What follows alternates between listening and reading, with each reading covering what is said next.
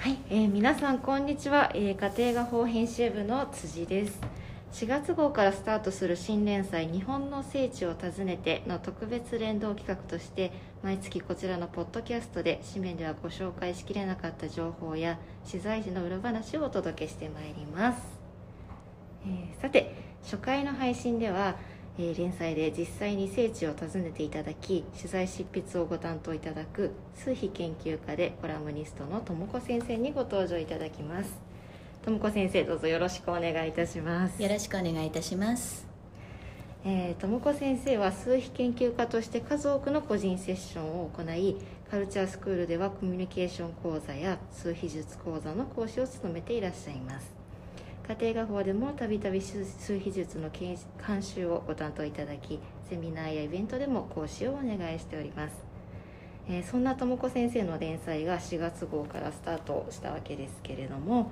えー、そもそも先生あの今回の連載のきっかけといいますか、えー、内容というのはこれまでも先生に何度かあの家庭画法の開運の別冊付録の方であの監視をしていただいていてその時にもあのおすすめの開運の地をご紹介いただいてたと思うんですけれどもあの大変こちらの企画好評でぜひあのより皆さんに毎月素敵なあの開運の地をお届けしたいなということで今回の連載が始まりましたが、はい、えー、先生初回の訪問地は？そうなんです。初回ということで、やはり皆さんにとって何か一番なんだろうなその景色を見た時にはっとこう華やかな気持ちになれる。何かそういった美しい映像というのを思い描いた時に、まあ、ちょうど私がこの数秘術ということで数字の世界の方で2022年が6の年ですよというのをこの間の家庭画報さんの2月号の方で、はい、あの書かせていただいたんですけれどもちょうどそのイメージがピタッと合致した場所があったんですね。うん、でそこが霊峰富士ということで、今回富士山の麓の方、まあ、そこに日本の聖地ということで、まあ、何箇所か訪ねてみましたのでそのことについて今日簡単にねご説明でお話ができたらというふうに思っています、はい。えー、先生霊峰富士というのはすみません。どういう意味があるんでしょうか？霊峰富士皆さんどうなんだろう？あのよく富士山っていうとまあ、もちろん見える場所というのは関東地域の方たちっていうのはこうどこかからちらっと見えるとあ富士山が見えたなんて喜ばれる方たくさん。でもなんか関西の方とか、まあ、北海道九州他の方にするとそんなに身近にあの姿を見えるということではないっていうふうには聞くんですけれども、はい、まあ、私たち日本人というのはその古の時代より山岳信仰がとても盛んでして、まあ、霊山として最も崇められていたのがその富士山であるという、まあ、日本一の山と言われるこの富士の姿というものが、まあ、私たちをなんだろうなこう開運に導くなんていうような言葉ではなくてやっぱりどんな人でも富士山を見るとその姿に、まあ、酔いしれるというかそういったものの、まあ、パワーとかそういうのをこう受け取れるというので、霊峰というのはこれはもう誰が最初につけたのか分かりません。が富士山ってそういう山なんだなということは皆さんお感じいただいているところなんだと思うんですね。うん、そうですよね。なんかちょっと神秘的な山というか日本で一番のそうですね、日本全国で何々富士なんていう名前がつく山っていうのはたくさんありますし、まあ、これ日本に限らずアメリカの方でもなんかレニエ山、えー、シアトルの方でなんかあ富士山みたいと思って見た姿があの向こうもマウント富士というのは世界中の人たちがみんなこの美しい姿というのは知っていらっしゃるということでもうどの角度から見ても美しい姿を見せてくれるのがこの富士山ではないかなということで、まあ、私はあえて霊峰富士というふうに呼ばせていただきました。まさに初回の連載にそうですね。やはり、うん、富士山見ると皆さん気持ちがあってなんかこうにこやかになるんじゃないのかななんていう読者の皆さんの笑顔もちょっと想像しております。はい、で先生では実際に行っていただいた場所というのは、はいはい、えー、実はですね私何年か前からこの、まあ、富士山登山というのはしたことがないんですけれども、その富士山の麓にやはりその有名な神社たくさんありまして、まあ、特に私が知ったぜひやってみたいと思ったのに富士浅間神社五社巡りというのがあるんですね。でこれを数年前にまだコロナ禍の前だったんですね。その時にあの本当に1日で車で一周回れるんですよ富士山の周り日で行けるって私知らなかったです。そうなんです。よあの県でいうと静岡県と山梨県をまたぐことになるんですけれども、はい、あの本当に富士山を一周ぐるっといろいろな姿のいろいろな顔を見ることができるんですけれども、まあ、その中でちょっと今回ね五社を巡って全てをということにはいかなかったんですが、まあ、その五社の中の2つ静岡県にあります駿河の国一宮富士山本宮浅間大社というところにまず行きました。はい、はい。その時のね写真ももうとても綺麗なその先ほど言った五社巡りしましたっていう時は夏だったんですね。なので当たり前ですけど夏の富士山。辻さんちょっとイメージすると夏と冬。来て今読者の方もイメージしてるかなと思うんですけど。きっと全然違いますよね。違います。なんかねあの冬の富士山やっぱり雪をかぶってる富士山を皆さん子供でもこう絵に描く時って雪がかぶってる富士山っていうのを描かれるかと思うんですけど夏って見るとあ富士山だっていう感じなんですね。そうなんですよ。高くて綺麗なフォルムの富士山だと思うんですけど、まあ、今回くしくもこの冬場にちょっと訪ねることになりましたので、はい、もうちりとその雪をかぶった美しい富士の姿が見えたということでこれぜひねあの紙面と一緒に合わせてちょっとご一緒にこう旅して見ている雰囲気になっていただけたら嬉しいなと思うんですが綺麗なところでした。はい先生実際にいただ行っていただいた神社ははい、えーと、この一宮と言われている富士山本宮浅間大社というのは一番近く、えー、最寄りの駅富士宮駅になります。そちらから行きますともう敷地面積というのはこれは驚くことなかれという感じで、まあ、この富士山信仰の中心地になるんですね、はい、あの日本全国たくさんこの浅間神社という総本社に値するところがこちら。富士山本宮浅間大社ということで、本宮境内の広さというものが約1万7000坪。1万7000坪。そうなんです。で実はこの富士山の、まあ、頂上に奥宮というものの境内があるんですが富士山って8合目以上というのが全てこの奥宮の境内になるんですね。なのでこの浅間大社の持っている敷地面積というのは約120万坪の広さということで国内でも数少ない壮大な御神域を持った神社さんということになります。行った季節がね先ほども夏と私今回冬だったんですなんて言いましたが、はい、実は桜の名所なんですよ。なのであの多分皆さんがあ行きたいなと思われる頃はちょうど桜の花が綺麗に咲いている時ではないかなと思っています、こちらに祀られている神様はそうですね。はい、あのもう日本の神様八百万の神様がいらっしゃるということで皆さんあのとても詳しい方もいらっしゃるかなと思うんですが「あのこの花咲夜姫」という桜の美しさを体現している神様なんて言われても美の神様なんですね。なので女性にとってとてもありがたい。訪ねていただきたい、はい、もうに日本の聖地を訪ねてというかもう今回に限ってはもう女性にとっての 美の聖地を訪ねてというような感じになっています。何か他に見どころなど先生そうですね。あの入っていただくと本当にその敷地内にもう素敵なもう本当にそこにただただこう、まあ、ベンチといいますか座っているだけでももう十分あの清らかな気を感じることはできるんですけれども、まあ、そこの楼門というところ、まあ、ここのところにもぜひあのなんだろうなそのパワーが強いということでぜひ皆さんこう見落とさずに見ていただきたいというのに鉾立石というのがちょうど楼門の前に置かれているんですね、はい、ここぜひ注目ポイントであの鉾立石ってって何かなっていうと、まあ、石なんですけれども、はい、それは実はその神の宿ったその矛休めた石ということで神様が休んだ石なのでとてもパワーがあるというふうに言われている。これこの次にご紹介するところにも、まあ、あるんですけれども、はい、ぜひこの、えー、富士山本宮の浅間大社に行かれた時には楼門の前にあるこの矛立石を見落とさずに、はい、皆さん、ね、ぜひ見ていただきたいというふうに思っています。で実際、まあ、拝殿あとまあ、その後ろにとても格式の高い本殿というものもあるんですが、はい、その中にあります、えーまあ、ちょっとこう右手になるのかな？本殿、まあ、その拝殿に向かって右側に涌玉池というのがあるんですね、はいはい、これがもうあの、まあ、ぜひ写真で多分ご紹介できてるかなと思うんですがはい。富士山の湧き水そのとっても綺麗な冷たくってっていうその湧き水からなる池ですね。湧玉池というのがあります。これは多分私が今まで日本あと世界で見てきた中でも透明度が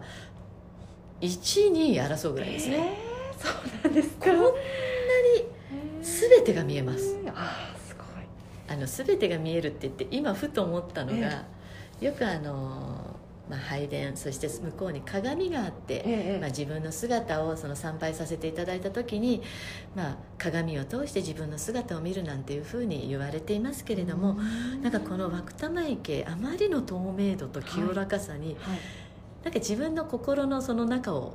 こう映してるかのような感じでもそれは逆に言うともしそのモヤモヤっとしたものとか何かそういう自分の中で今悩んでることだったりちょっといろいろなことがある時にそれを見ることによってその、まあ、池とか水って止まってないじゃないですか、はい。池であっても流れているっていう、そこに何か自分の心を清らかにしてくれるパワーがあるんじゃないのかなということで、あのぜひあの写真からでも十分綺麗にあのその周りにある樹木とかも綺麗に鏡のように映ってますので、うん。そこを皆さんにえーバッチリと見ていただきたい。見るだけでちょっとエネルギーをそううななんですよね。あの季節によってだと思います。私のその訪れた時の夏の青葉もそうですし今回のようなあの日の光を強く感じる姿もですしまたあの調べていただく方には秋の様子だと綺麗な紅葉もその池に映った様子なんて見られるかと思うんですねそんなのも見ていただきたい。はい。はい。でちょっとそこでワンポイント、はい。えー、と実はその脇に厳島神社小さなお社あるんですね、はい。でそこのところあの、まあ、祀られてる神様が弁財天様ということで、はい。あのまあ、芸事の神様なのでそこからいただける、まあ、パワーということで皆さんの持っているその才能を開花してくださるそんなところがあるかなというふうに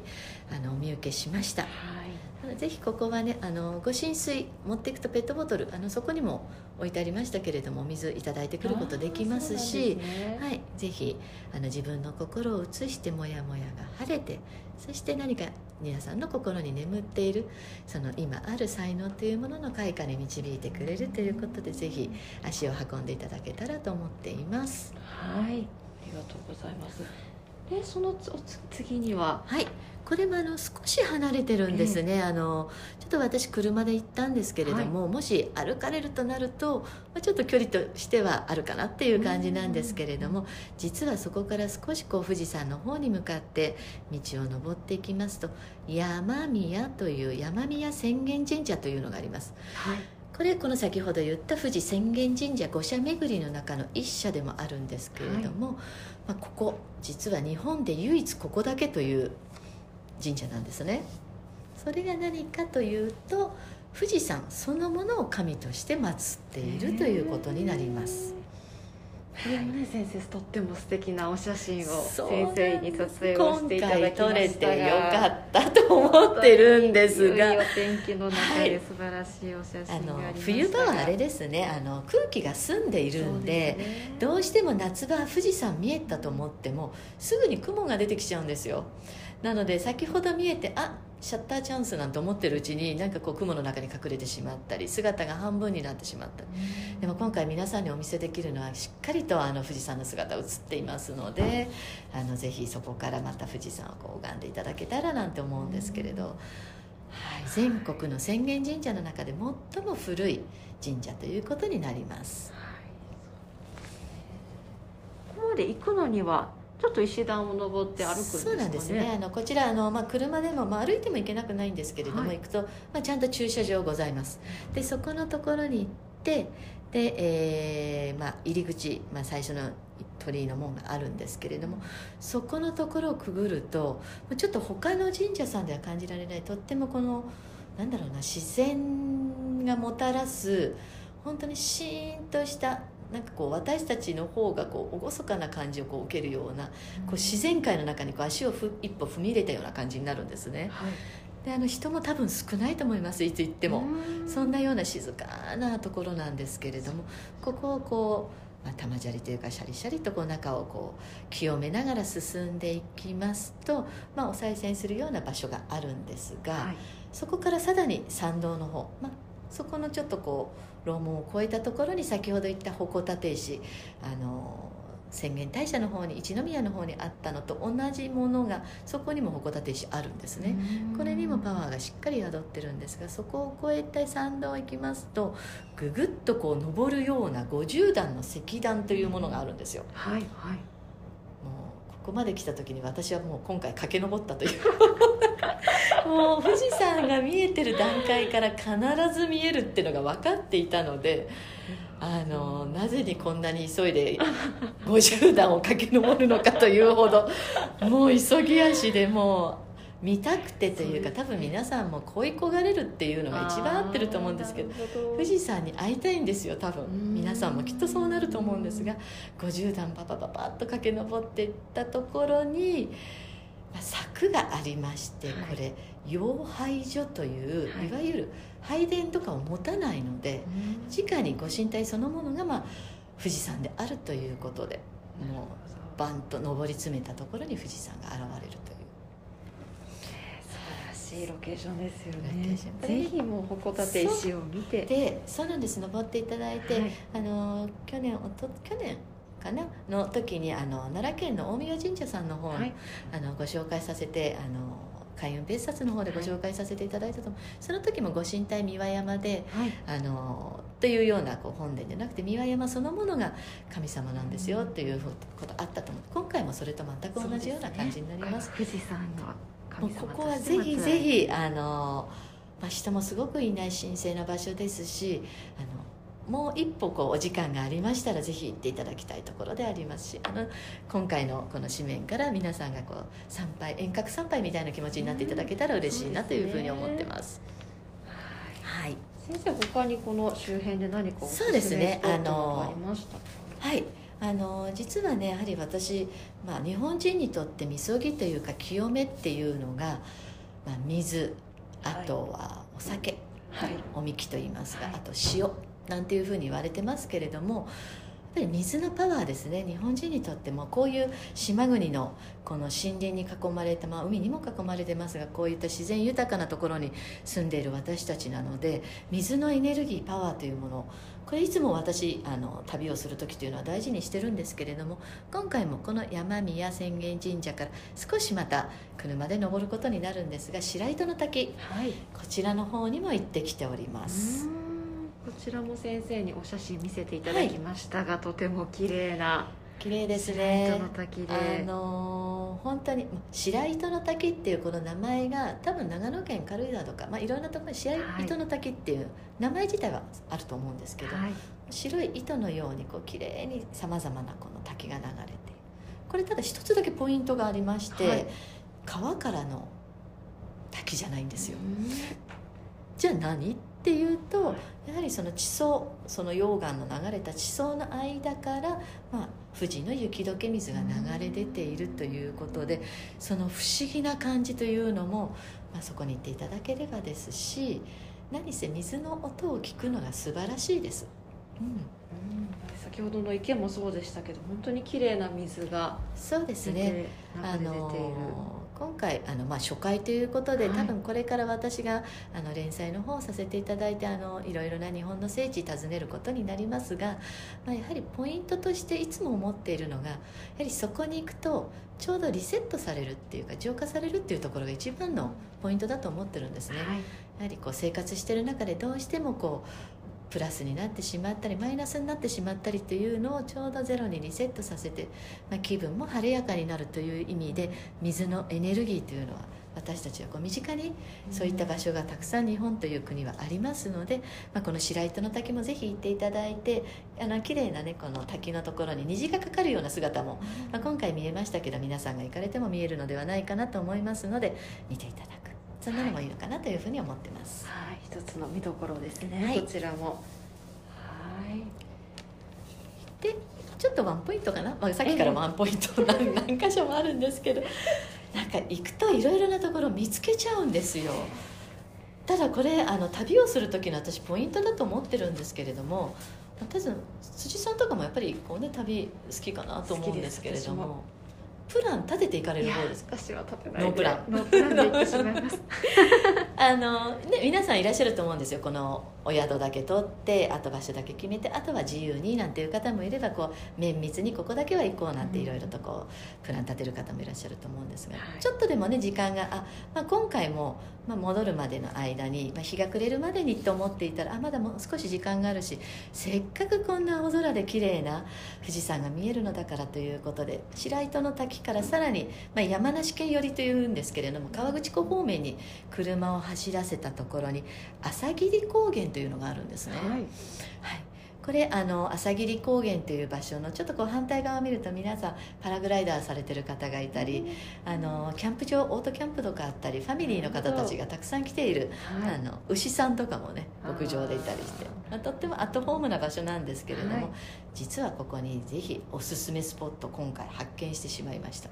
どちらでしょうこれが お道の駅というのが、まあ、皆さんどこにでも道の駅ってあると思うんですが、はい。まあ、道の駅朝霧高原というののすぐ隣に朝霧フードパークという商業施設がございます。はい。でここさまざまなあの、まあ、ハムソーセージだったりお茶だったりお菓子だったりってこういろんなところのこの商業施設のこうスポットがあるんですけれども、はい。まあ、これ私も旅ってノープランな方なんですね、まあ、はい。ここは行こうぐらい決めてるんですけどでさりげなく行った時になんか芋屋さんみたいな感じでふーんと思って富士山の麓でお芋ねと思って入ってですごくお店の方たちがすごくフレンドリーな方たちでなんかはいいろいろとその、売られてる商品の説明をしてくださって「はい。であそうですか」って言ってた時に1枚の写真が目についたんですよ。はい。これ何ですかっていう話からそうしたらいらっしゃったお一人の女性の方が「あこの写真は?」って言って説明してくださったんですね。でもう一人の方も「あ知りませんでした。こんなところが」って言ったその場所ぜひ紙面でチェックしていただけるかと思うんですがぜひ行かなきゃということでその場所に行ったら、まあ、そこに置いてあったものの中には「朝霧パワースポット」なんていうふうに書かれていましたけれども、これはねなかなか見ることのできない景色、まあ、さっきちょっとね千葉あのそうですね。ちょさっと私はちらっ千葉編と集長と辻さんとちょっと見せていただきまおし見せいただきまたちょっと歓声上がりましたが。いやびっくりですいねやー本当に私もちょっと一瞬なんだろうってなんだろう。驚きました。その、まあ、景色もさることなんですがそのその自然美を見せてくれたものそのものが、うん。まあ、奇跡からできているものだ本当にそうですよね。なんですかねこの、まあ、に日本っていう、まあ、富士山も、まあ、火山ということで知られていますけれども、はい。まあ、いろいろなこの歴史の中にいろんな景観が作られたりあそして今回見たこのこういったものもその中で作られたものなんだなということで、もう本当に手を加えていないものが自然の自然のものものですねこれは見るとなんかこう思わず手を合わせてしまいたくなるような 私もそこでぜひあのお賽銭させていただきましたがなんか皆さんそこでわーってなんか感動して写真を撮られてた方たくさんいらっしゃったのでぜひまた近くに行った際には本物を見ていただけたら嬉しいなと思っています。はい。ぜひ実物をご覧いただきたいですね。はい、先生ありがとうございます、はい。まあ、今回ねこのようなあの、まあ、距離で行ってもそうですね1日ですっと行かれるような場所ですけれどもあの今回はぜひ皆さんがこの見て一緒になんかその例えば車だったら車窓からその景色を眺めている気分ではないんですけれども、まあ、ガイドをさせていただくというのも言い方として合ってるのか分かんないんですがあの皆さんがあ懐かしいわと思うのかもしくはこんなところ初めて見ましたと思うのか何かそんなところからなんか気持ちの浄化につながる聖地をご紹介できたらというふうに思っています。はい、ありがとうございます。では連載はこれから12ヶはい月続くということですので、ぜひ最後までお楽しみいただきたいなと思います。はい、よろしくお願いいたします。よろしくお願いいたします。えーではあのこれからも定期、えーポッドキャストの方は紙面と連動して毎月1本ずつ更新をするようにいたしますので耳で聞いて紙面を読んでいただいてあの旅をした気分になっていただければなと思いますでは先生本日はありがとうごはい、ざいました、今日はありがとうございました。また次回よろしくお願いいたします。次回もお楽しみにしてください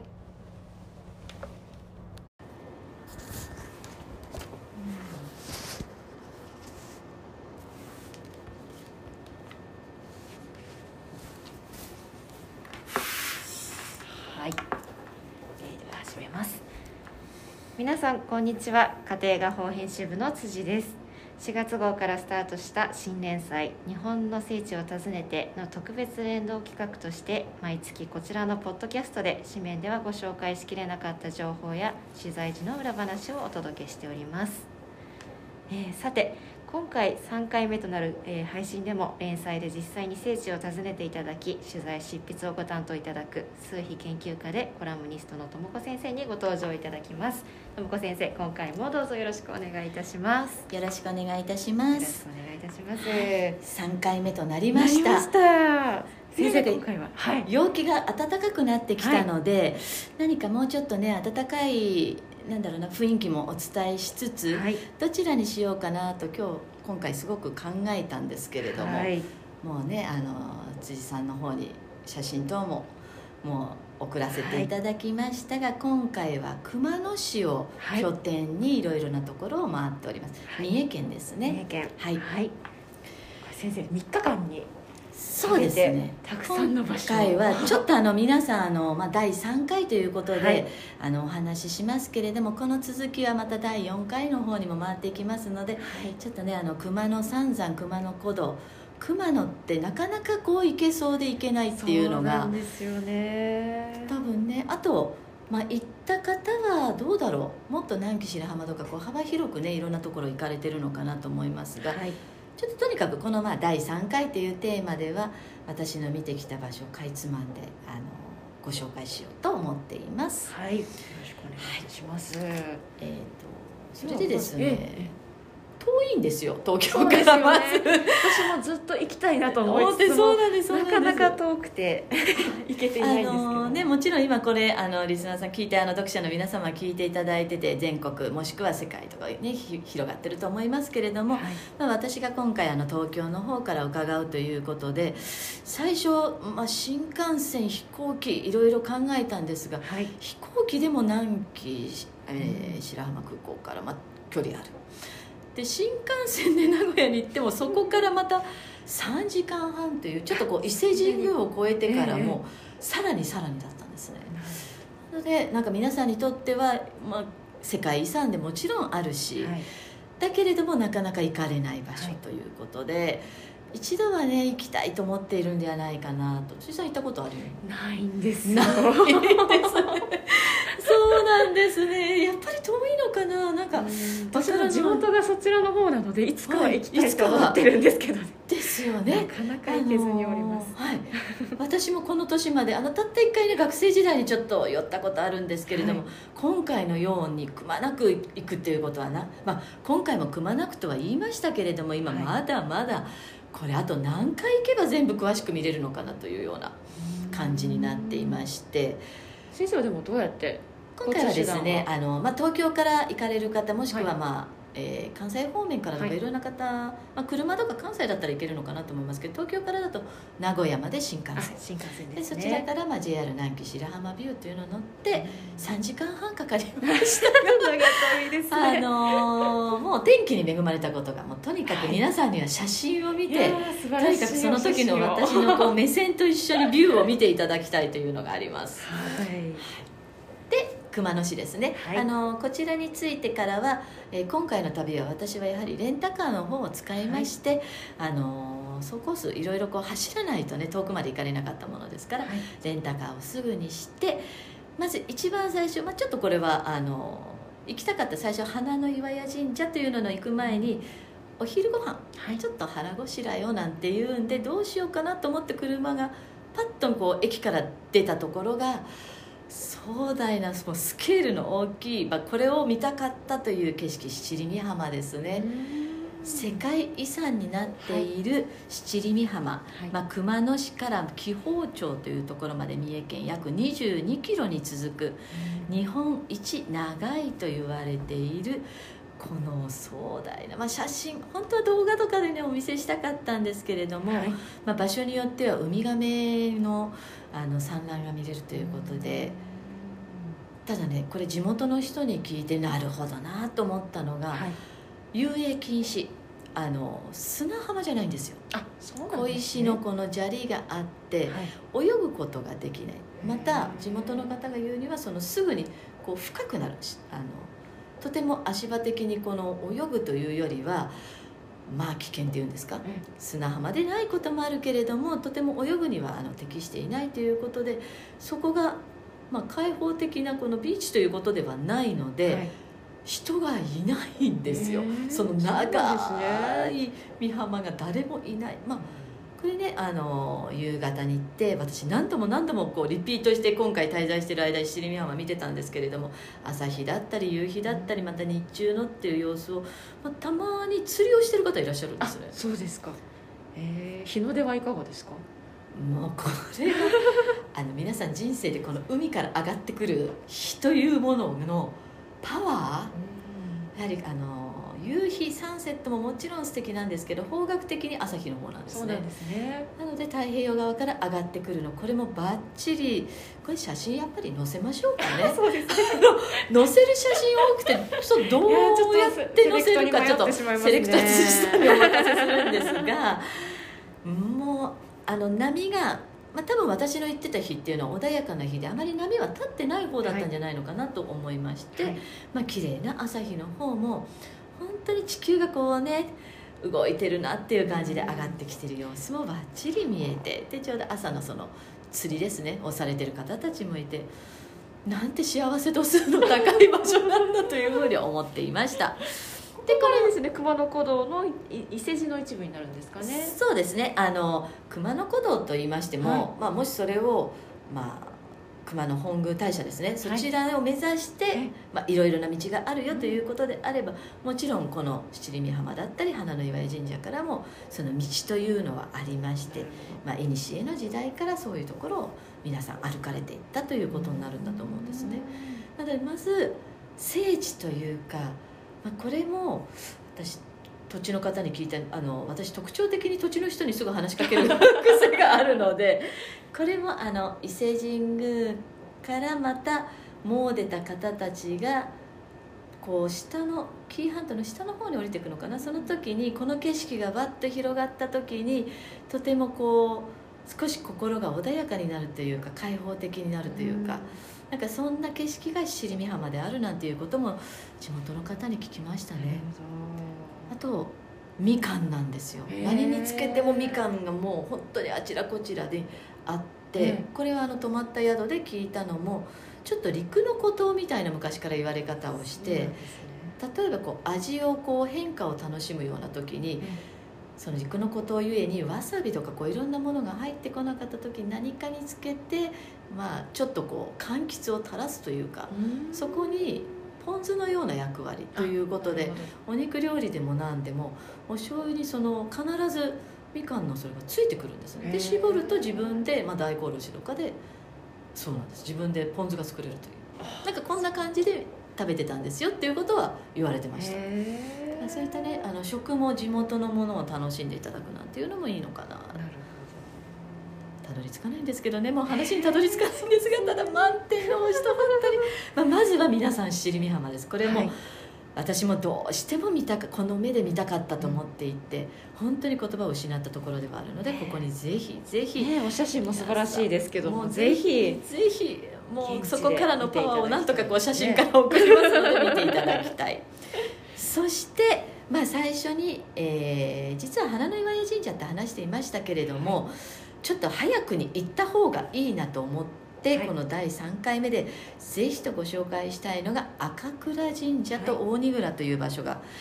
これが少し山奥のちょっと車を運転するのがかなり危険度が高いところなのでね。まあ、花の岩屋神社よりも先にとにかく日の明るいうちにそちらに行こうということで車を走らせて、まあ、ナビもしっかりと入れまして、えまず赤倉神社の字を見ていただくと赤倉。これちょっとそういうふうに読むのかなっていう感じではありますけれども、まあ、こちらの方に行ってまいりました、はい。これね行きたいとなると車なんですよ。あそうなんですね。駐車場は近くにあるんですか？駐車場は多分いらっしゃる方が年々増えてるのかわざわざ場所を作ってました。なので行けば手前側にあ車止めれるスポットが新しくできてるなと思えばこの先に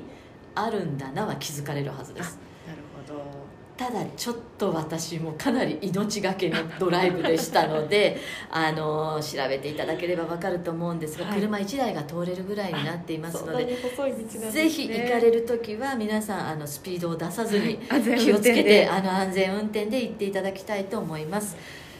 ただここに何で来たかったかというと、もう確実にこれはすごいでしょといういわゆるまあ山岳信仰昔から日本人が持っているその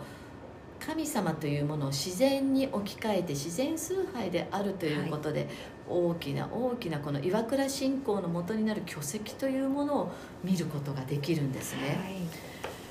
これが、まあ、ここに行かなければということでもともとこの赤倉地区という、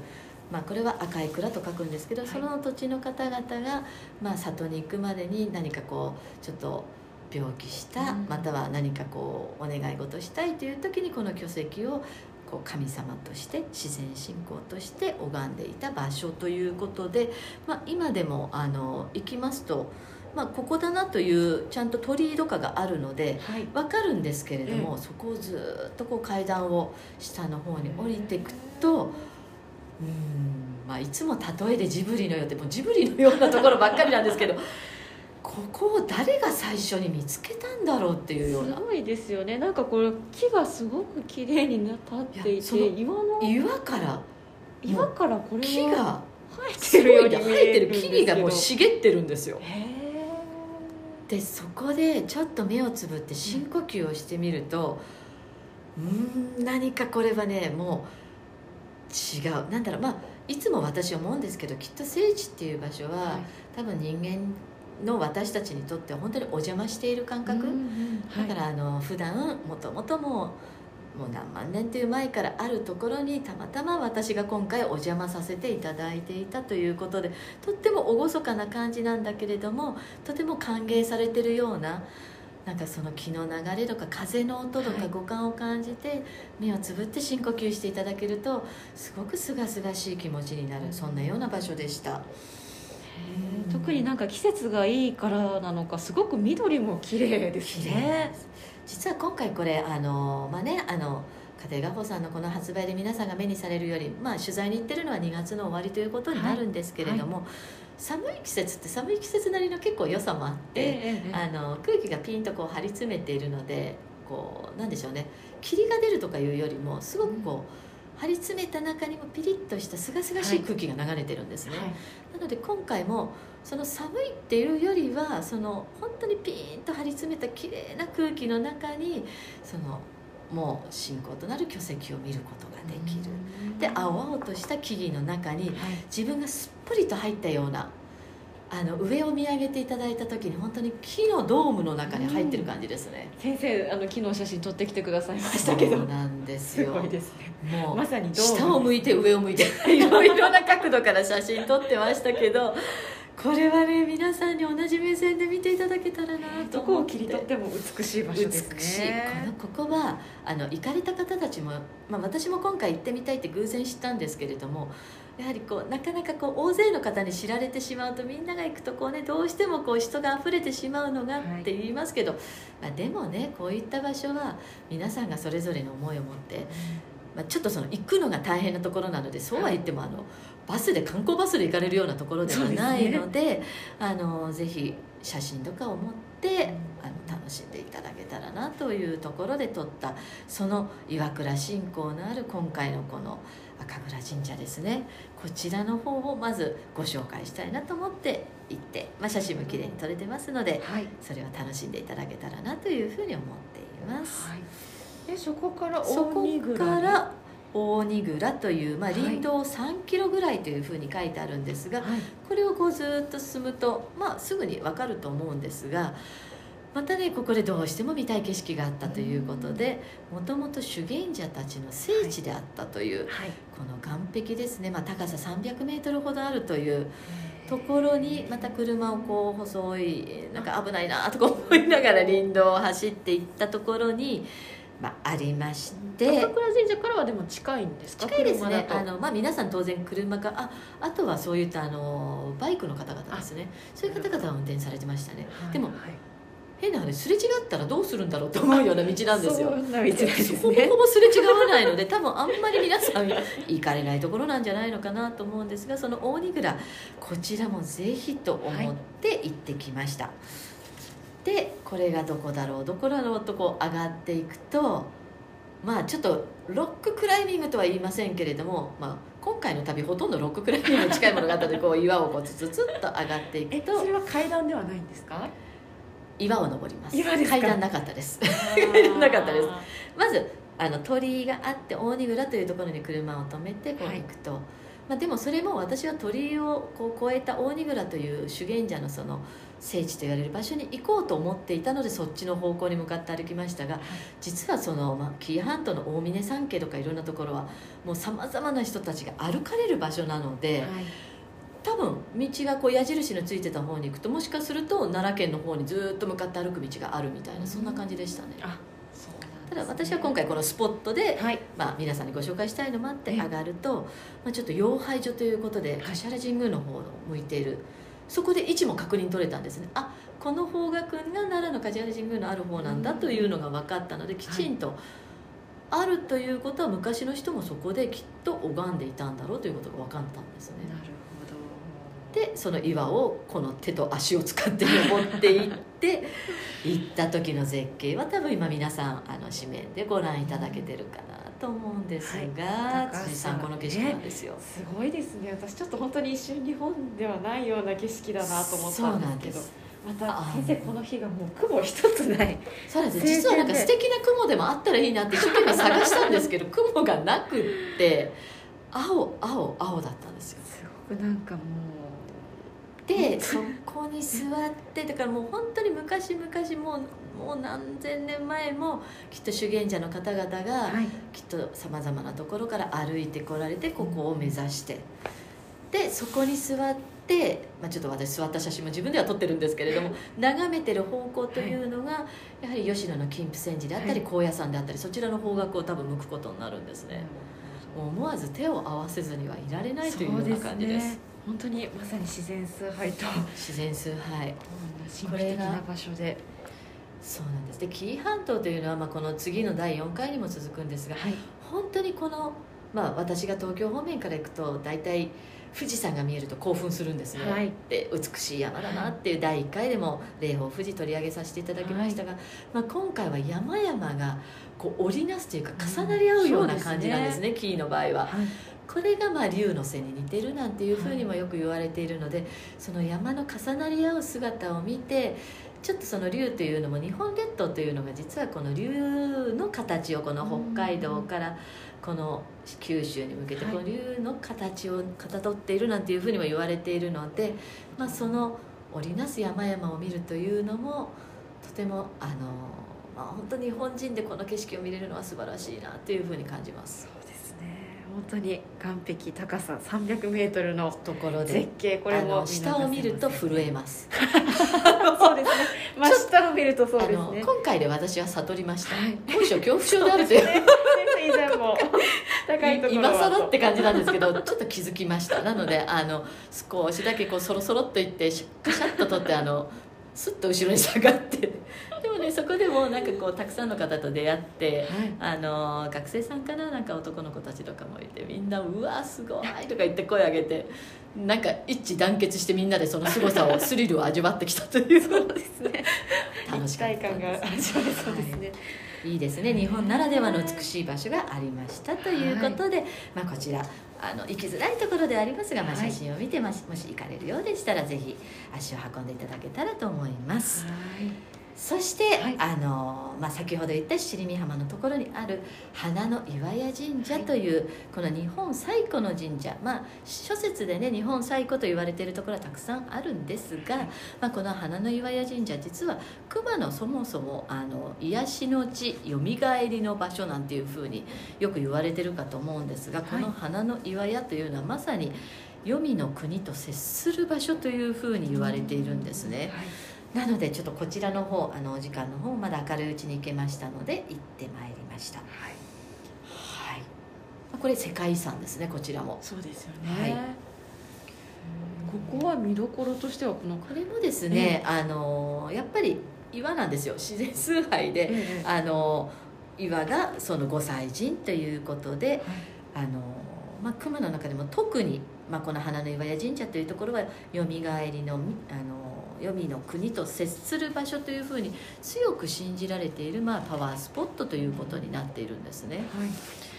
ですのでこちらの方にまずこう入っていただくと、まあ、こうそうですね参道をこう静かに入っていくと、えー、シャム所みたいなところがありまして、はい。そこにちょっとこう説明みたいなものもありますので、まあ、そこをよく読みつつの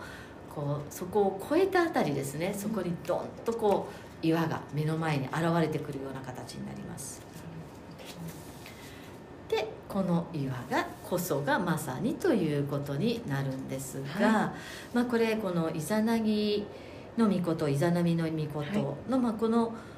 国海神海をしたと言われているこの2人の、まあ、神様のお話にもまつわる、まあ、日本書紀にその記載があるということで日本最古の神社というふうに言われているとても神秘的な場所だったんですね。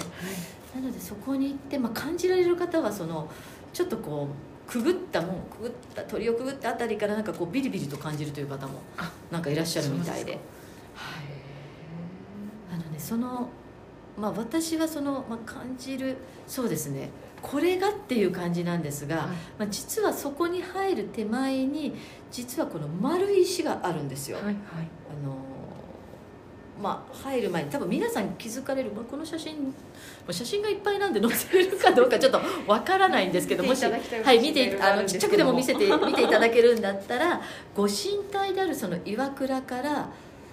年前って言ってたかな、まあ、そこでまた私も宮司さんに話を伺ってたんですけど、はい。落ちてきたんですって。で落ちてきたということでまあ、はいご神体そのものであるということで、まあ、これを飾ることで皆さんがまあ痛いところをさすったりこう石にこう触れることで悪いところが治るとかあとはそこにこうね願い事が叶うので手を挙げてこうちょっと触るみたいなそんなことでね。そうなんです。いろいろなその、まあ、積極的にそういうなんだろうな。心願成就とか何か願掛けっていう方々は皆さん来て触って念じられていくという。なのでお守りとかもこの丸い石にちなんだ、はい。あの玉石の力守りみたいなそういった力強いこの黒にこの丸い石がこうちょっと燃えてるような感じの力強いようななんかこうお守りとかもありましてこれもなんかこう人気だなんていうふうに伺ってますね。そうなんですよね。なのでこれはあのーなんだろう。そういう、まあ、岩倉信仰とかやはり今回のその大荷倉とこの両方合わせてそうなんですけれども、はい。この赤倉神社もそうなんですけれどもまあ私たちってまあ考えてみれば自然信仰山に神が宿り海にも神が宿り、はいというふうに、まあ、全てにおいてとてもその神聖なものを感じているのが日本人の古来からのということになると思いますのでこれが一番象徴的にもしかして分かるところがこの熊野市のここら辺なんじゃないのかなっていうふうにちょっと今まで見てきた中では強く感じましたね。ここなんかおおけ神事っていうんですか、うん。何かこう上から紐のそうですね。ようなものを吊るした。鈴って。そうなんまた珍しいですよね。そうなんですよね。であのこれ実はそのある場所というその神社のある場所が道路あの、まあ、結構こう国道かな？はい。その七里美浜に沿ったところに、まあ、隣接してるからすぐなんですよ。はい。だからまあ普通に車の行き交うような音がするようなものなんですけど鳥居をくぐった瞬間に本当にシーンという感じで。そう不思議だなっていう感じです。なんかそこだけまるで違う場所にいるような感じ。もちろん出てくれば車の音も何もかも聞こえるんですがはい。入るとなんか本当に神聖な感じで行くともあってまあちょっとこう感極まって涙する方もいらっしゃるなんていうのがこの日本最古の神社と言われている、まあ、花ってついててねとても可愛らしいんですけれども、はい。まあ、おこう綱の掛け神事と今あのご紹介いただいたような花の岩屋神社というところになります。ねあのもう本当に何だろう温かな感じ、まあ、もちろん天気が良かったっていうこともありますけれども、はい。まあ、太平洋に面してとても温暖な気候であることとか、あとそうやってねみかんも一年中こはいう食べれる夜かウミガメが産するとか多分気候的にもお穏やかなんだと思うんですね。そうですね。うん、なのでそういったまあ訪ねてきた人たちもしくはいろんな詣に来る方々を温かく迎えてくれる聖地であり、はいまたあの次に紹介します、まあ、第4回の熊野の熊野三山の聖地もそうなんですがすごくこう「よみがえる」っていう言葉の意味っていうのは、まあ、それを一回リセットしたりリフレッシュしたり何かこう気持ちの中で何かこう新たなものを生み出してくれるようなパワーを秘めた場所だったんじゃないのかなというふうに思いました。ぜひぜひ皆さん機会がありましたらこちらの方行って直にね、まあ、私も写真とかであのご紹介してますけれども、はい。直に行っていただけたら嬉しいはい、ぜひこの日本の原始信仰の聖原地信仰の聖地となります、はい、はい、一度三重県熊野市の方であの足を運んでいただけたらと思います。はい。ありがとうございます。はい第三回目も大変盛りだくさんでしたけども、引き続き第はい、四写真回にも。でどうぞ。あとね、皆さん、あの、もっともっとこんなところあったとか、またね、ありましたら。はいぜひあの、ぜひアンケートとか、いろんなのに書いていただけたら。に書いていただけると嬉しいです。読ませていただいいて、また足を運んだり、いろいろな、あの。ね、皆さんにご紹介にしていきたいと思います。はい、ありがとうございます。はい、ありがとうございました。第三回目の、えー、音声コンテンツは以上となります。ぜひ皆様次回もお楽しみにしてください。どうもありがとうございまはい、した。ありがとうございました。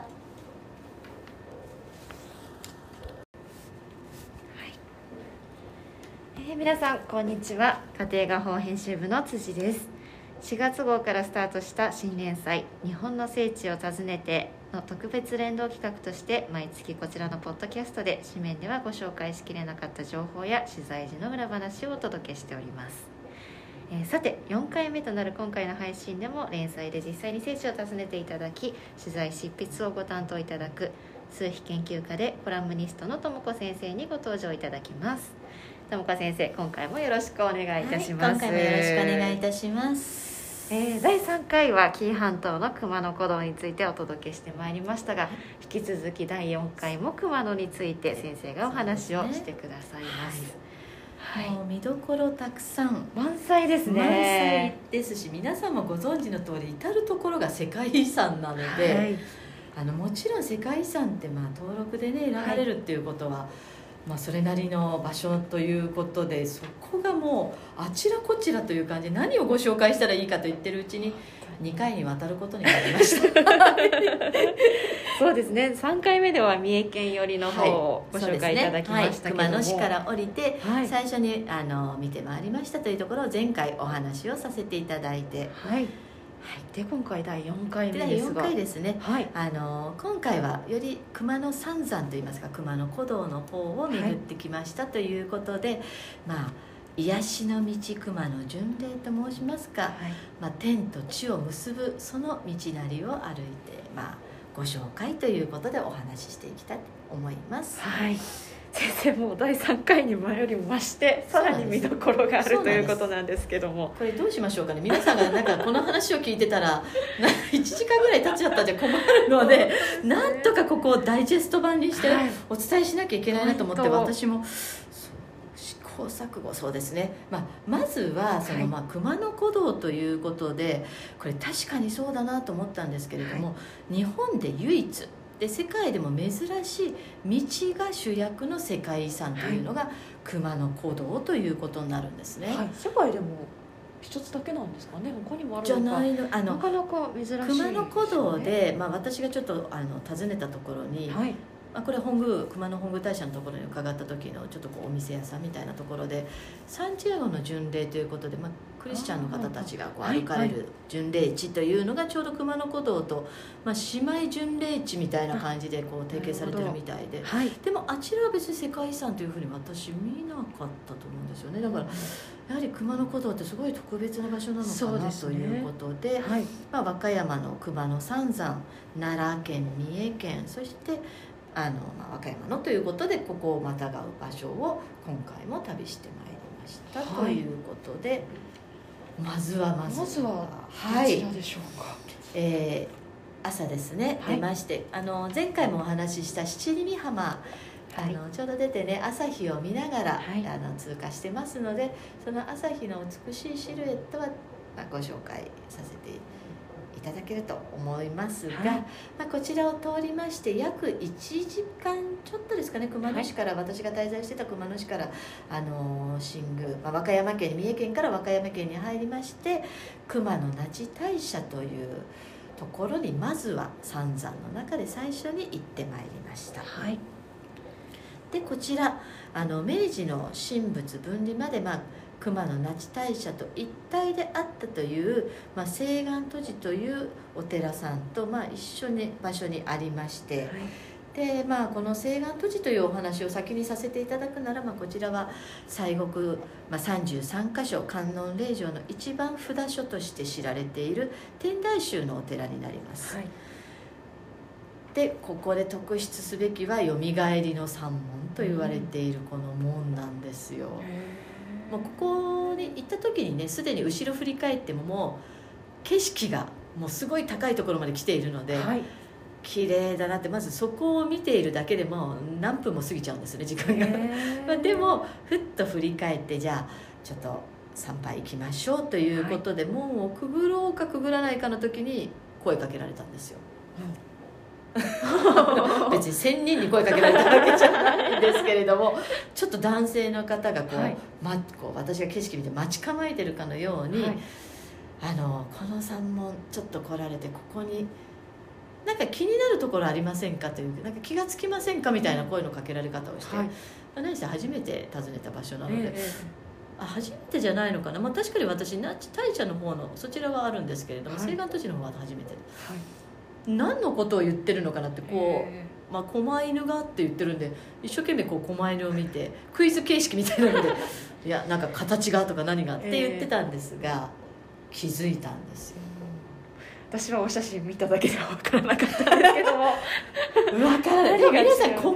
と言えばみたいなこれクイズここでしてるわけでポッドキャストでクイズしてるわけじゃないんですけど「合うんじゃない?」って言った時にうん「当たりです」みたいな感じで言われて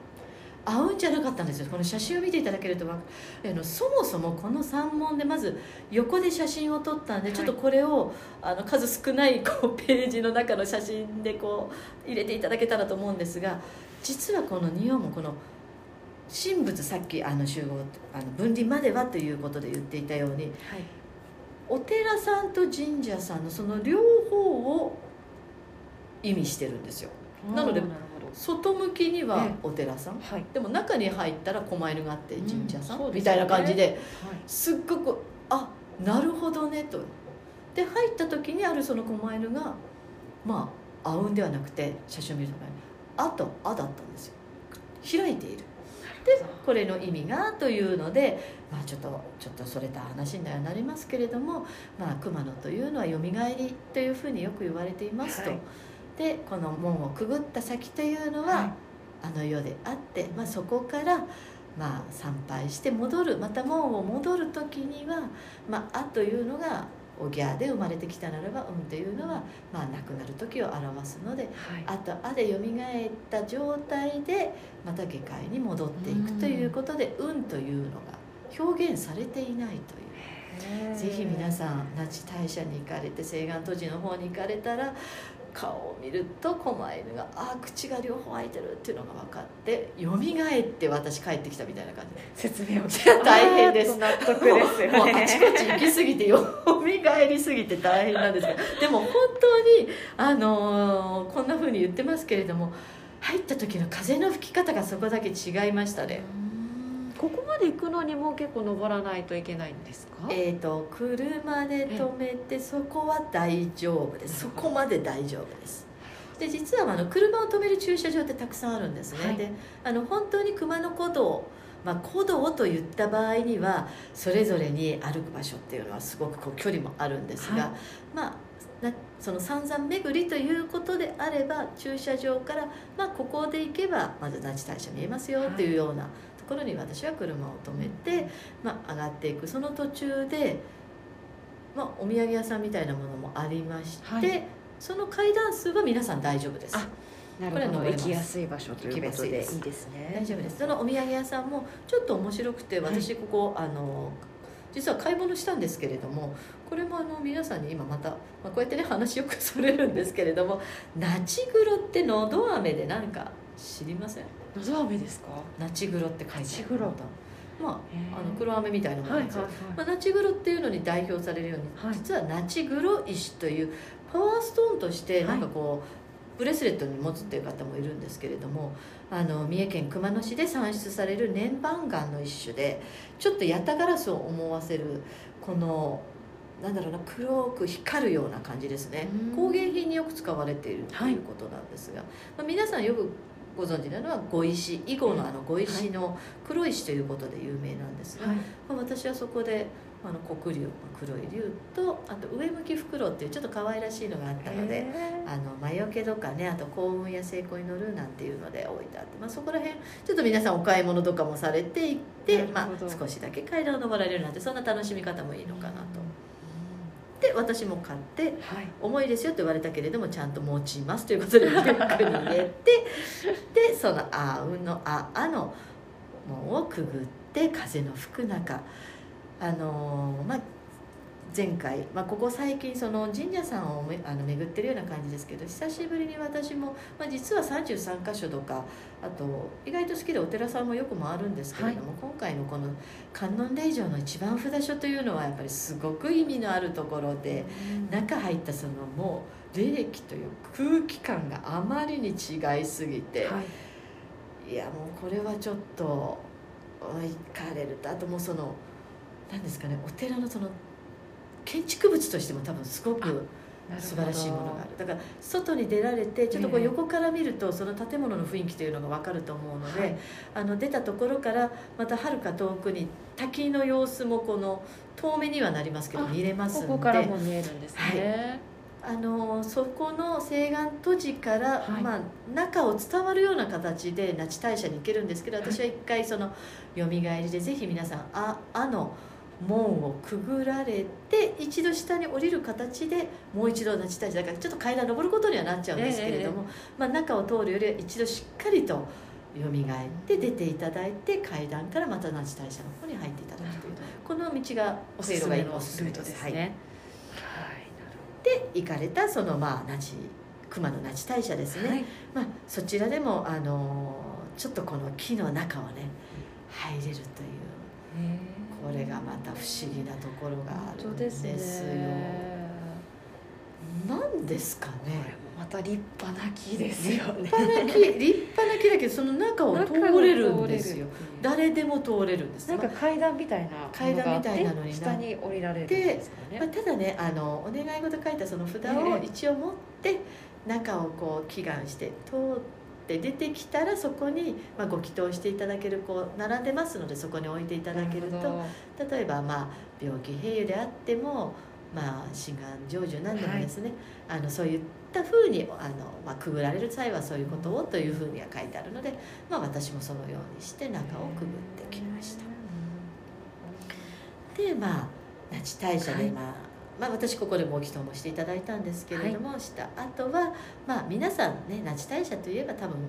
別宮のこちらの那智の滝これは別宮おな名前の方を広う神社というふうに言われています、まあ、那智の滝そのものをご神体とするということで、高さ133メートル落差日本一の名瀑と言われているはい。こちらの方に行って、まあ、これもちょっとこの、えー歩きます。ちょっとこう雨の次の日だと滑るかなって感じなんですけれども、まあ、あの行かれる時にはもう今回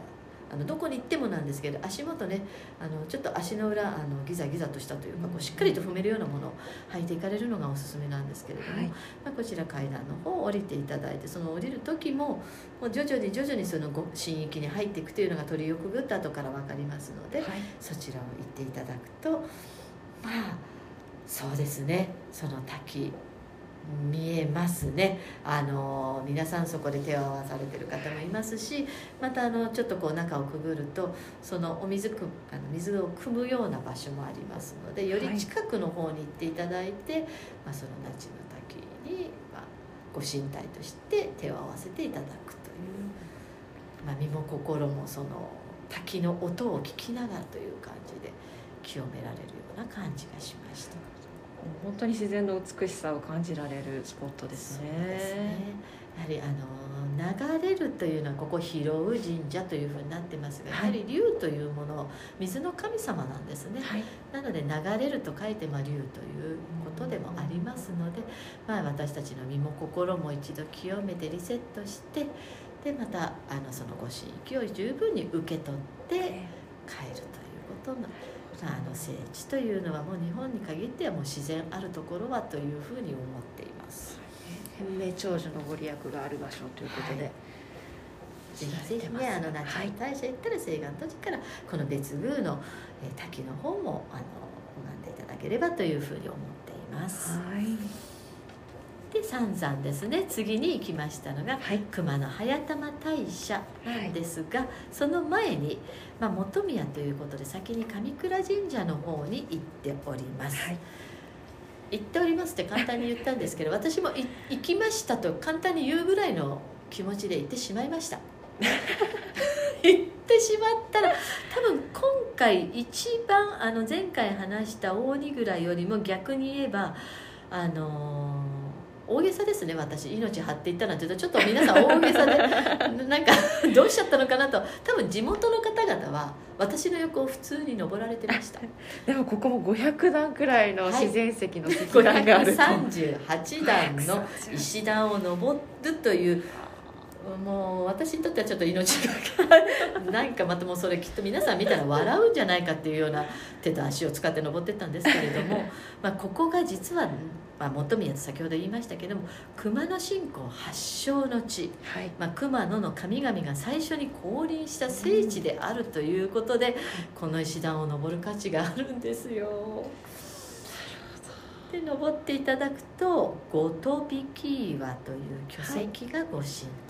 になる、い、やでもこれはね登っただけのことはありまちすょっとでも本当にびっくりするような景色ですね。いやどうしてここにあの前回の赤倉神社の場合は、まあ、自然の中に現れたので、はい。まあ、この自然の中にあったのかなと、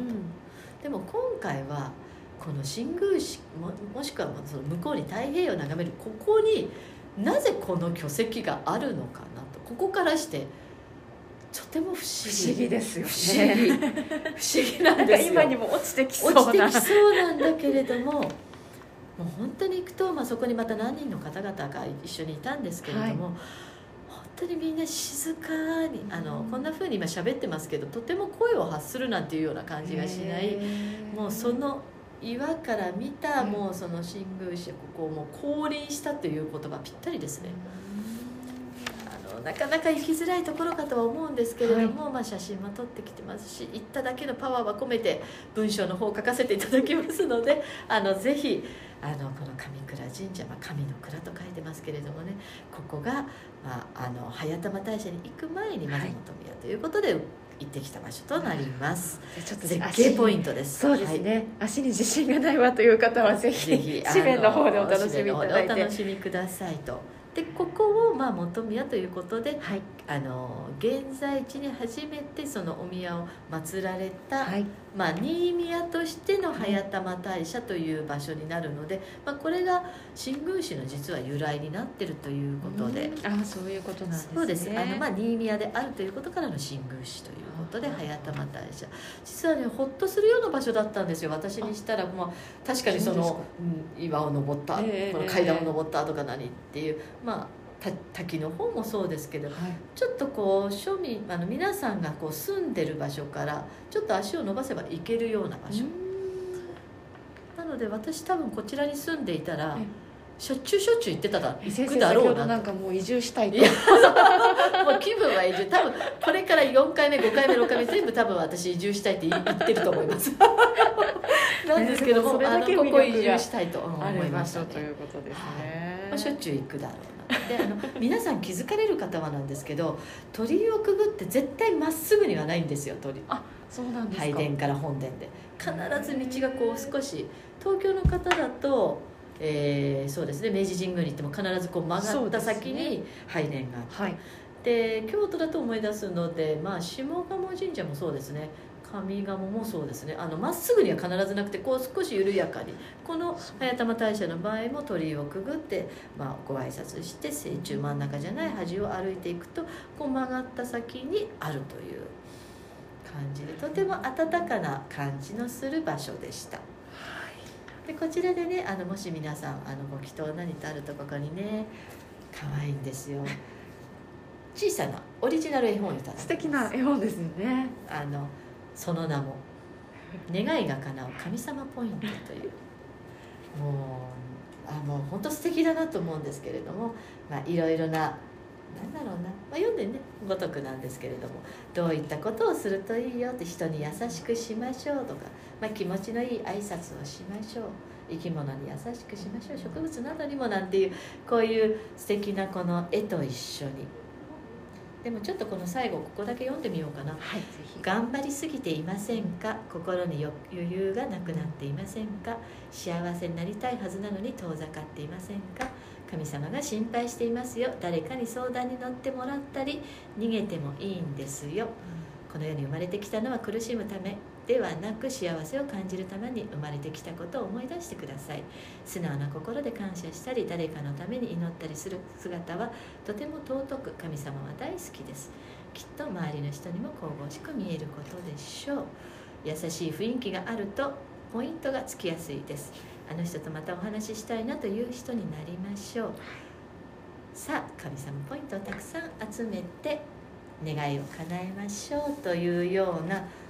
ねちょっと、まあ、これ半分ぐらいなんですけど読ませていただきましたが、なんかね目にすると改めてありがたいななんて思う絵本もいただける場所になります。ぜひ、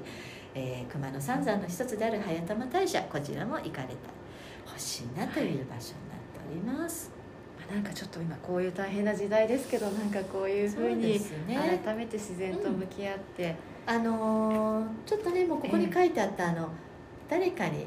ちょっと自分が大変なんだって声をかける。それってあの誰かに相談に乗ってもらったり逃げてもいいんですよってここを響きますね。そうですね、あの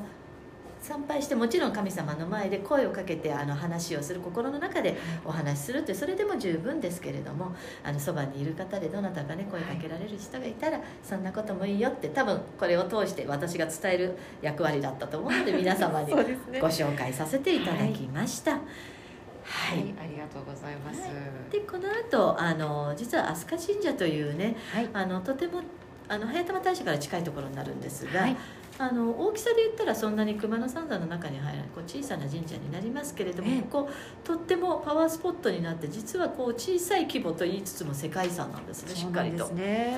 であの御朱印帳御朱印集めなんてされてる方がもしいらしたらあの神代文字という、はい、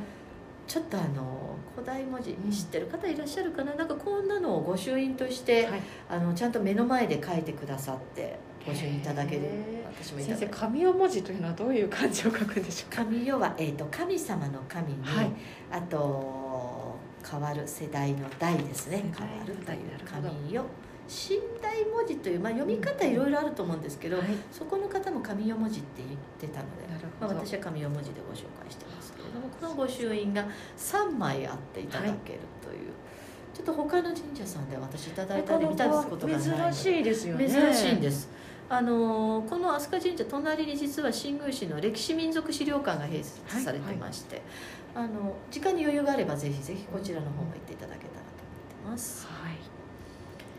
でお時間があればではい。ちょっと離れるんですが、はぜひとも行っていただきたい。これで1日ぐらいここちらがこう3日目私が言った熊野本宮大社はい。最後の三山の社になります、こちらと玉城神社これ丸1日あっても足りないかなって感じなので まあ別々に分けれるんだったらっていう感じなんですが、はい。まあよみがえりの聖地の中心ですね。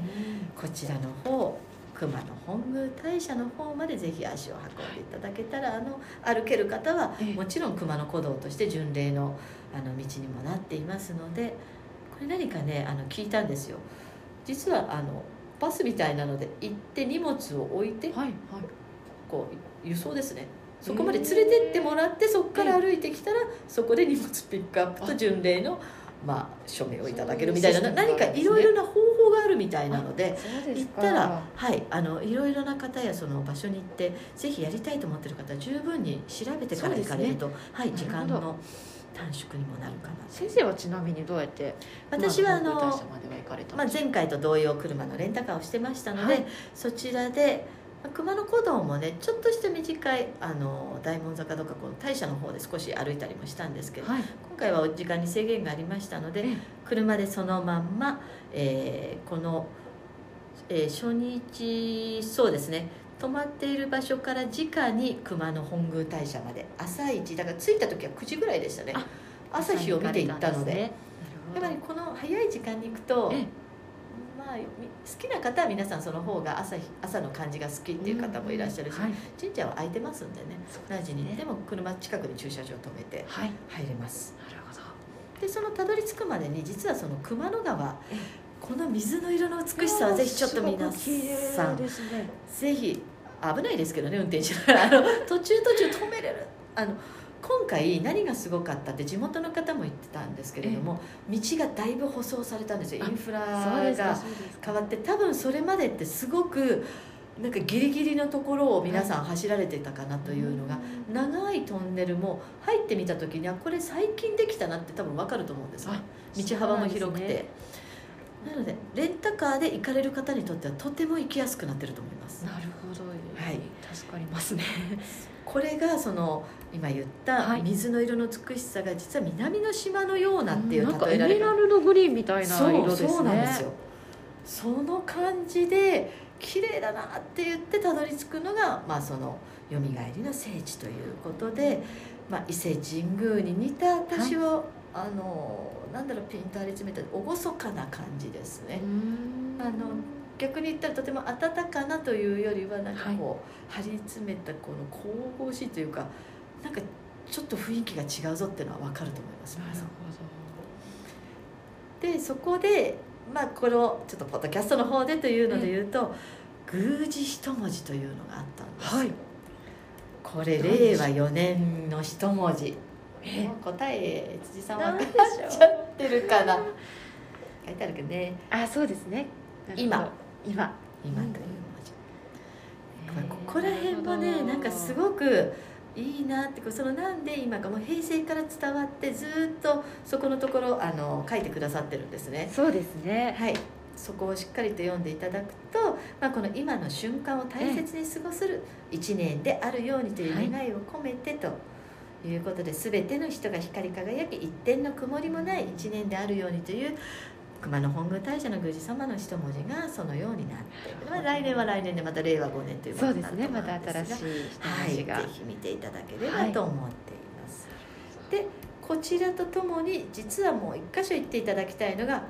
さっきからもう最強パワースポットなんか言い過ぎてるような気がしますけれども 大湯の原、えー読み方がはい。大湯の原というはい読み方、そこに向かう途中も、まあ、実は巡り方としてこちらを先に巡ってから本宮の方に行ってくださいと、まあ、神様はね順序なんて気にしませんはい。ということではあるんですが、まあ、ここがもともと熊野本宮大社のあった旧社ということで、明治22年の大水害がはい。起きるまでかつてはこの地にありましたという日本一大きな鳥居をくぐった先にあります。立派な鳥居ですね。確かにその熊野川とその川と川の中州のようなはい。まあ、あるんですね。そのはい昔をこのちゃんと形をしたというものの、えー絵みたいなものも見えるんですがあここを誰が選んで誰がここに社を建てたのかなでまあちょっとね第2回の時のあの大島の時、まあ、風味晴れ山の噴火を取り避けたなんて話もしましたが、こちらもその大水害を逃れたということで、まあ、ただその後場所はまあ移して現在の場所に鎮座されているということで、ぜひ行かれたらちょっと本宮で終わってじゃなくて、はいこの大湯の原鳥居をくぐってこちらぜひ足を運んでいただきたいなというふうに思います。えー終着の地出発の地とそうですねけどはいはい。まあ平安時代の末に浄土への入り口として、はい。あのまあ、皇族貴族がお参りするということで、まあ、浄土へお参りし帰ってくるというのがこの死と再生を意味するということから熊野はよみがえりの聖地というふうに、まあ、人々の信仰を今も集めているということですので、あの熊野三山あのそれぞれに良さがありますのでぜひ時間。1日じゃなので2日とかね。分けていっていたですねでもだけぜれば。ひ参加所を巡っていただきたいですね。で最後ははい。まあ、これはなんかねあのよく聞くところによると神様に呼ばれないとたどり着けないとか、呼ばれたものしか行けないとか、もう関西から来るもう随一のなんかもうみんなが目指すパワースポットであるというふうに言われてますが、玉木神社、はい。皆さんもお聞きになった方いらっしゃるかなと思うんですが場所は今度奈良県に入りまして十津川村の方になります。はいここにあります、まあ、霊山とも言われる玉木山の山頂近くに鎮座する、まあ、世界遺産ということでご神秘に満ちた素晴らしい神社の方に、まあ、しこの日伺ったのが2月28日、はい。あの雪まあ雪です。雪降ってました、間際まで。まあ標高も1000メートル以上あるということで、なので普通に冬場に行くのは多分間違ってます。そうですね。なんですが春行きたいええ。でそこでこの幸福の鈴をちょっと私買いたかったんですね。それもあってあといろいろな思いからちょっと私どうしても今回玉木神社さん行きたいんだよなってでも行けるだろうなってうん。半分思ってたのは、はい。なぜかというと最初にレンタカーした時になぜかスタッドレス付きのそれしかないみたい。にきあれいけるのかなと思っていたらみるみる天気が20いった2627で気温がぐんと上がりましてであのチェーンを巻いてなくても、はい。まあスタッドレスならば OK ということで、まあ、雪まだ登れば登るほど残ってましたけれども、はい。無事にたどり着きました。その写真もいっぱいあって本当にあの秘境のこの紀伊半島のど真ん中っていうふうにも言われてますけれども、玉木神社さんの方に行ってそうですね、まあ、ここに行ってお参りしてなおかつ、まあ、その玉石社というちょっとまた上がるんですよね、はいはい。ここら辺はね足に自信のあの玉木神社さんの方は車で行って、えであのちょっとこう足に自信のない方はこちらをっていうなだらかの方もあります。ああなるほど、はい。行きやすいところもあるんです、ね、そうです。そちらの方も選べるのでこれはいけるかと思います、はい。まあ、ただそのちょうど参道からこの門をくぐって鳥居をくぐってというイメージでいくと少しこう足場の大変なところを行くも行かれますということでただその後にあの玉石社の方に上がるにはうんこれはちょっと息が切れました。はあはあぜいぜいっていう感じで行ってで鳥居がなぜか何回も出てくるんですよ。あここであまだだ。ここだからあら。でそこに行くまでにこう下でちょうどまた、あの神社のあのかあの方に声をかけて、あのそれ登ったら駐車場そのままあの上あの山頂まで登りきってしまえばすぐだから駐車場って言われて、降りてくるより早いよって言われたんで「あ分かりましたありがとうございます」って言って玉石社に行って。まあそこにはちょっと写真にあるような、はい。もう完全にいらっしゃるねという、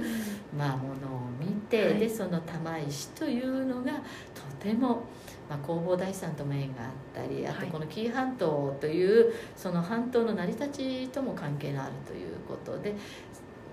そのなんとかたどり着けたのならばここまでぜひ頑張ってこう休み休みでいいのでこう上がっていただいてはい。玉石社ぜひ見ていただく。で確かに玉木山登ると山頂登れますので素晴らしいであすそうですね、はい。おすすめです。なので先生写真にあるこの竜が枝からグッとってる出てるようなこれはいましたね。何でしょう。あ竜ですね。竜竜ですね。あのいましたね。よく皆さんあの木とかを見るとあの、まあ、そういうふうに見てるからって言われる方もいますけど、はい。雲にしても何にしても見えたは見えたなんですよ。だから見えたっていう方はあいらっしゃるなって皆さんそれぞれね辻さんもそうですし私も必ずあの皆さんそばにいますのでなんかそういったものを身近に感じるのに、まあ、たまたま写真の中にありますので見ていただいていいところでいろんなものがはい。見えてくるというか感じられる感じて。聖地で山頂に行くまでにはい。今度は記事が現れたという。あそうですちょっと記事の写真まではなんか記事の写真を載せるにはページがなんですが記事さん現れてで山頂でそこから、まあ、命からがら帰ってきたというあの雪だったんですよ本当にもう帰戻ろうかなと思ったけれどもでもこれがまた不思議でなんかこうよくこの天気の悪い中来たねって言われてるような感じではい靴もそんなに雪用の靴履いてませんでしたし、でも転ぶっていう気がしなかったんですねああなるで私帰れるだろうと思って、で山頂のまあ景色をまた見た後にその雪のところを踏みしめながら、まあ、駐車場に戻ってきたというかなんか何もかもがちょっと玉木山に限っ玉木神社に限ってはちょっと神がかってましたね、ああそうですか。何か言って皆さんにお伝えするえ意味があったんじゃないのかなっていうえことと、本当に呼ばれていっ呼たようばれていっですねて、まあ、今回でね、まあ、あのこうやって写真とか言葉でもお伝えしてますが、はい。まあ、今後ね何か本当になんか皆さんに、うん、何か本当にこういう何かこうお守りな何かねこう希望なんかあるんですかね？なかなかこう行かれなかったりいろいろあるじゃないですか。そうですね私聞いたのはお守りって実は人からもらうといいんですあそうなんですね。あのもちろん自分でも買います、はい。だけど誰かが、まあ、これ病気併用とか特にこの治りますようにはい。っていう思いを込めてど。誰かにこう買っていただくっていうのはすごくいいことだっていうふうにそうなんですね。聞きましたのでもし何かねご要望あればあのこれからまた全国行ってまいりますので、あのまあ、ここのところはねどうか分かりませんけれども、あの行った先々でねあの気になるものまた皆さんになんて思うものがあったらあの、まあ、皆さんの抽選わかんないです まあでもぜひそのあたりも読者のね、皆さん、読者の皆さんのなんかねご意えと、まあ、見を今回あのなかなかこう行きづらい。こともありますんで、はい。あの次回また、はい。あの聖地を巡ってまいりますので、はい。何かねあのリクエスト等ありましたら、ね。コメントもぜひねはがきに書いていただけたら嬉しいと思います、行き先についても先生まだ未定のところもあそうですね。ですよね。これを聞くときにはもう行き終わってます。あそうですね。行き終わってると思うんですけれど一でもあの言っていただければあの1年の中に踏み込むことができるかもしれませんので、皆さんのご意見を反はい映できるかどうもしれませんね、しても行きたいけど何年も行けてないなんて何かありましたらね。はい。あのぜひご連絡いただければと思います、ありがとうございます。はい2回にわたってですが、はい。あの熊野古道行ってまいりました、はい。あの熊野市と合わせましてぜひぜひ参考にしてあの、ね、行かれる時が来ましたら皆さんはい。行っていただければと思います、はい。ありがとうございます、はい。では盛りだくさんの内容でしたが。内容になりましたが、また次回も楽しみにしていてください、ありがとうございました。はい、どうもありがとうございました。失礼いたし失礼いたます。します